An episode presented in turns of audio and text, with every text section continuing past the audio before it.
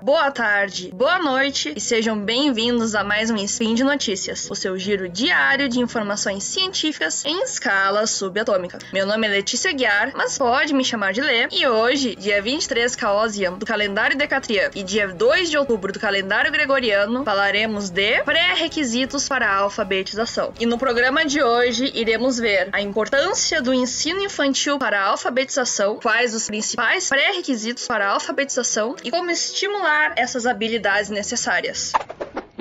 Speed Notícias.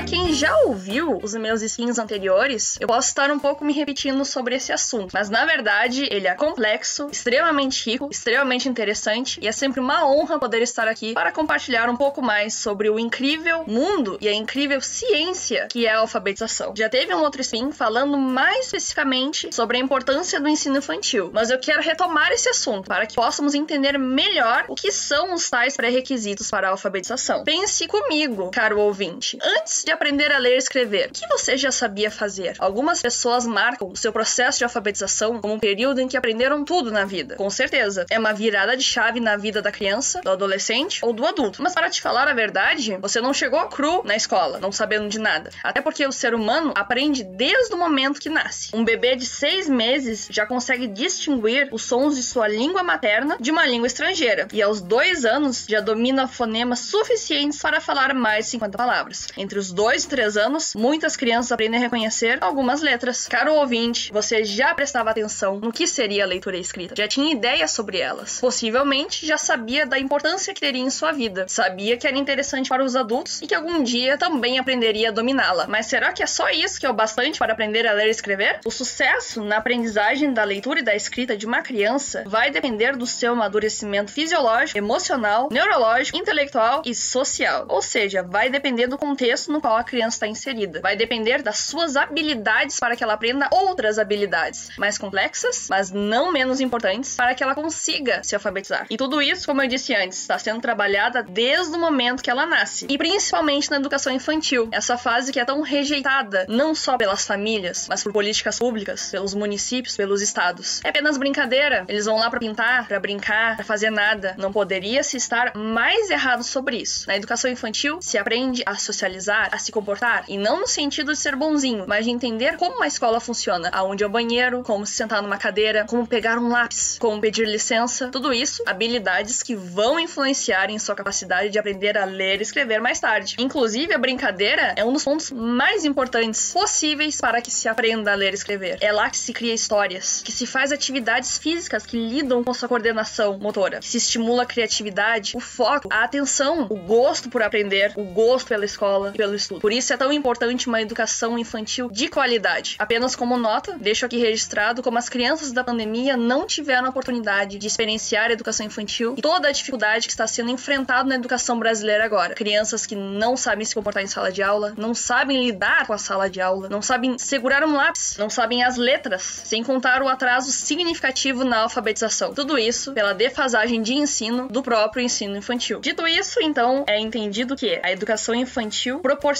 a ampliação das habilidades de uso da linguagem escrita nas situações do seu cotidiano, bem como inicia a aprendizagem sobre alguns princípios do sistema de escrita alfabética. E assim, a alfabetização depende de uma complexa interação nos processos neurológicos e de uma harmoniosa evolução de habilidades básicas, que são esses pré-requisitos da alfabetização. Já começo dizendo, como eu sempre gosto de dizer, que a ciência frequentemente não tem consensos. Então, o que para um autor é verdade, para o outro não é. Mas eu quero trazer um apanhado desses pré-requisitos e também comentar um pouco sobre como na pedagogia nós estimulamos para que os alunos alcancem. O primeiro parece básico, mas não é tão óbvio: a linguagem oral. A linguagem oral é um meio de comunicação entre os seres humanos, feita a partir da fala, e a escrita torna a linguagem visível, sendo definida a partir de qualquer sistema convencional que representa as expressões de uma língua. Portanto, a fala deve ser muito bem desenvolvida nos alunos. Uma criança que fala de forma incorreta e possui um vocabulário precário, ou seja, não conhece muitas palavras ou não sabe usá-las, terá grandes dificuldades em seu processo de alfabetização, pois a escrita e a leitura traduzem os sons da língua. Brincar de atividades de adivinhação é uma ótima maneira de estimular a fala de crianças pequenas. A troca entre colegas, estimulando o vocabulário o raciocínio lógico, são elementos muito importantes no processo de alfabetização. Uma atividade que você pode fazer aí, dentro de sua casa, é a Ontem eu vi um animal. Reúna sua família e comece com essa frase. Ontem eu vi um animal. Cada um terá uma chance de fazer uma pergunta e adivinhar sobre o que você está falando. O segundo pré-requisito é tão pouco conhecido quanto o primeiro, mas menos óbvio. Consciência corporal. O desenvolvimento motor é o precursor de todas as outras habilidades do ser humano, inclusive a escrita. Ao possuir consciência do próprio corpo, a criança passa a controlar melhor seus movimentos, construindo noção de cima, embaixo, na frente, atrás, esquerdo, direito, além de influenciar a capacidade de se locomover, equilibrar e escrever seguindo limites de uma folha ou uma linha. Atividades de reconhecimento de partes essenciais do corpo são fundamentais para o posterior desenvolvimento das funções psicomotoras complexas. E tem uma que eu tenho certeza que você ouvinte conhece: cabeça, ombro, joelho, pé, joelho, pé. Quem é dessa época se lembra, se divertia muito e nem sabia o quanto estava aprendendo com essa simples musiquinha. É um desafio para dizer o nome das partes do corpo e reconhecê-las de forma física. Pode ser feito de olhos abertos, em seguida de olhos fechados, proporcionando novas experiências para as crianças. A terceira é a coordenação visomotora. Ela envolve a percepção visual e a coordenação olho-mão, ou seja, o controle das mãos, o processo de agarrar o objeto e, por fim, de manipulá-lo. Tudo isso depende da relação entre o objeto, os olhos e as mãos. Além de auxiliar na capacidade de escrita, também é necessária para a capacidade de ler, seguir a ordem das palavras, frases, linhas e parágrafos, ou seja, impacta diretamente na habilidade grafomotora. Atividades de recorte e colagem podem parecer simples, mas promovem estímulos essenciais para o desenvolvimento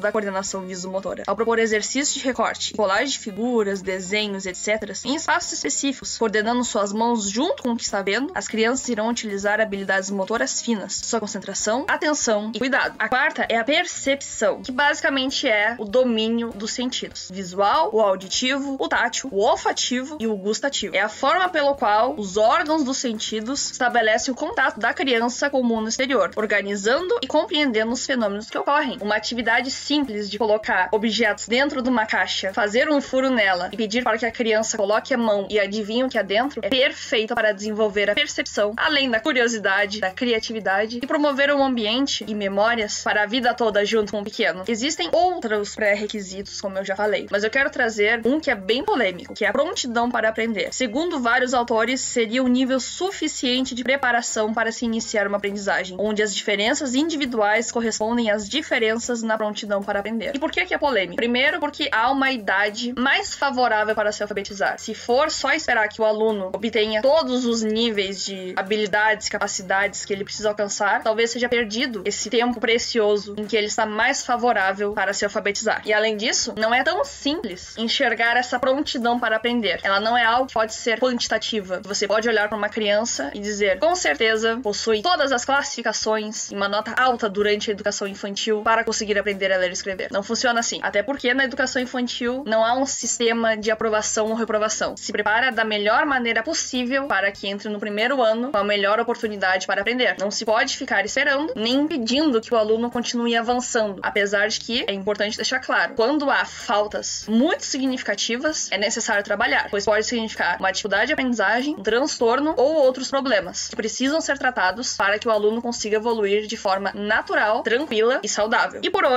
é só. Lembro que todos os links comentados estão no post e deixe lá também seu comentário, elogio, crítica, declaração de amor ou forma predileta de dominar o mundo. Lembro ainda que esse podcast só é possível acontecer por conta do seu apoio no patronato do SciCast, no Patreon, Padrim e PayPay. Um grande abraço e até amanhã!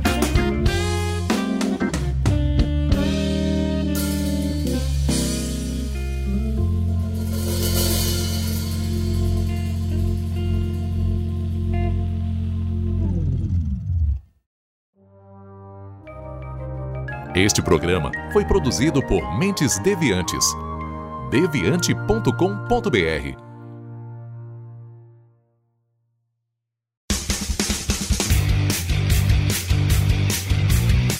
Cortes, edição de podcast.